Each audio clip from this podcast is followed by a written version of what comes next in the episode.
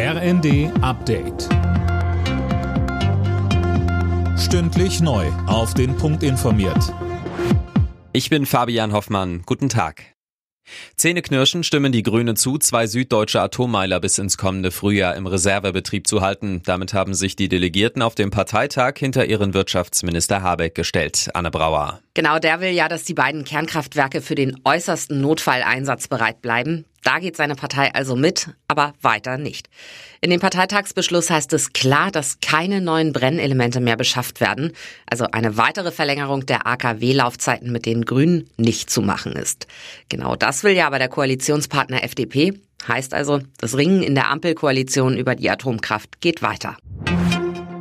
Wegen der steigenden Corona-Zahlen spricht sich auch die Deutsche Krankenhausgesellschaft für eine Maskenpflicht in Innenräumen aus. Der Vorsitzende Gass findet, die Länder sollten handeln, bevor es zu spät ist. Schon jetzt würden wieder viele planbare OPs verschoben, sagte er der Passauer Neuen Presse.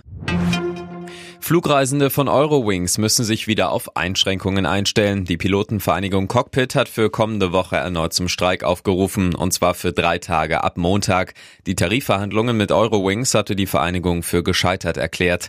Bereits letzte Woche waren viele Eurowings-Flieger für einen Tag am Boden geblieben. Die Hälfte der 500 geplanten Flüge fielen aus. 30.000 Fluggäste waren betroffen.